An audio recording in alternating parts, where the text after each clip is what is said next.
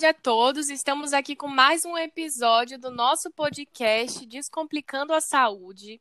E nessa época de pandemia, é muito comum ouvir na mídia e dos profissionais de saúde de que os pacientes com Covid-19 grave respiram por aparelhos. Mas o que isso significa dentro de uma UTI? Para isso, hoje estamos entrevistando o Dr. Bruno Oliveira, que é médico intensivista de uma UTI para pacientes com Covid-19.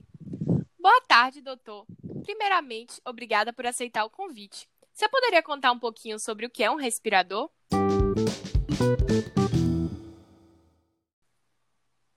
Boa tarde a todos. Então, um respirador, que é também chamado de ventilador mecânico, é um aparelho que é operado por um profissional capacitado para isso. É, geralmente é um fisioterapeuta é, intensivista ou um médico intensivista. É, o objetivo dele é substituir total ou parcialmente a parte mecânica da ventilação de um indivíduo que não consegue utilizar essa, essa mecânica adequadamente, né, para poder respirar. Ah, então o objetivo é substituir a função da caixa torácica, tá certo?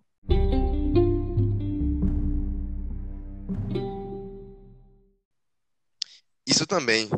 Para que a gente respire, é necessário que diversas estruturas trabalhem para isso, né?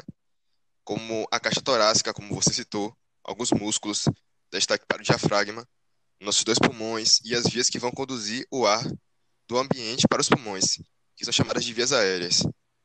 Além disso, existe um espaço entre os pulmões e a caixa torácica, que chamamos de espaço pleural. Normalmente, esses músculos que eu citei se contraem e isso causa expansão na caixa torácica. Lembra que eu falei do espaço pleural? Então, ele é puxado com a expansão da caixa torácica, porque ele contém uma pequena quantidade de líquido que separa os pulmões da caixa torácica.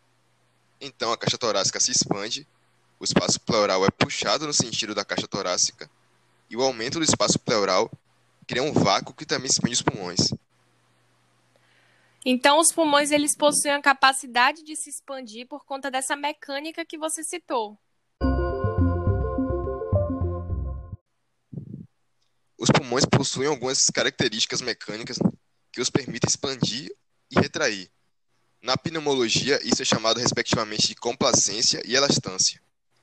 Quando os pulmões se expandem, o ar entra dentro deles por uma diferença de pressão no final das vias aéreas, vamos encontrar pequenos sacos que são chamados de alvéolos.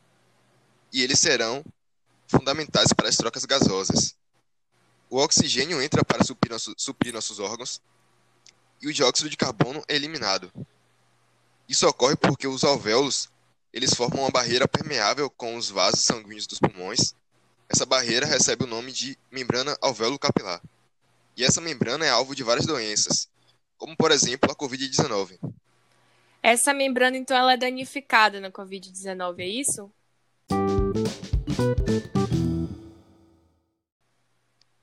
Sim. O pulmão com Covid-19 é muito inflamado e muito duro, por assim dizer, para o ar entrar e ser trocado. Na pneumologia, dizemos que esse pulmão tem baixa complacência. É, é isso que eu quero falar com o, um pulmão muito duro. Ele tem baixa complacência. O, é, em trocando em miúdos, isso quer dizer que são necessárias grandes pressões para que uma quantidade de ar entre. Além disso, a membrana fica espessa e as trocas gasosas ficam difíceis de serem feitas. Um paralelo interessante para entender isso é: imagine tentar encher bexigas com um tecido que é muito mais duro que o normal. É muito mais cansativo que o normal, certo? Isso quando for possível.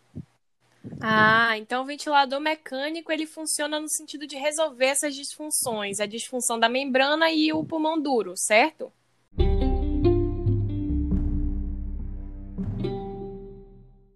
Exato. A ventilação mecânica é uma forma artificial de suprir essas demandas. O operador dessa máquina tem à sua disposição várias possibilidades de alterar é, quanto ao volume que entra nos pulmões, que é chamado de volume corrente, a pressão das vias aéreas a ser aplicada, a duração da inspiração e da expiração e muitas outras funções. Então é isso, pessoal. Esse foi o episódio de hoje.